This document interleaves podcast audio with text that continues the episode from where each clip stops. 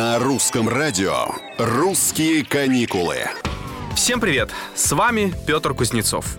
Мы все знаем, как, увы и ах, мучителен порой бывает выбор мест в самолете. Тем более, что многие из нас, я думаю, сейчас планируют какие-то путешествия. Ловите лайфхак от опытного пассажира. Надеюсь, он вам пригодится. Он рассказал в своем блоге, как они с женой всегда сидят вместе, даже когда заказывают места порознь. Для наглядности этот турист прикрепил фотографию плана рассадки, где в каждом проходе расположено по три блока сидений. И в каждом по три места. Ну, понятно, да, такой большой самолет. Так вот, мужчина намеренно бронирует кресла, которые не находятся рядом друг с другом. Почему? Потому что среднее сиденье всегда плохо продается. Вернее, оно продается и если и продается, то в последнюю очередь. Поясню. Вы видите, что из трех мест свободно место посередине.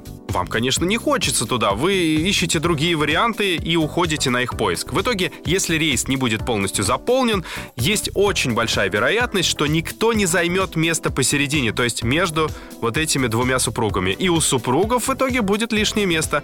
Но если попутчик объявится, они просто попросят поменяться и окажутся рядом. Скорее всего, попутчик ведь, представьте себя на его месте, согласится сесть у прохода, верно? Очень круто придумано. Это «Русские каникулы». Здесь мы помогаем вам, ну, если не отдыхать, то планировать отдых. И мне кажется, у нас получается. Оставайтесь с нами.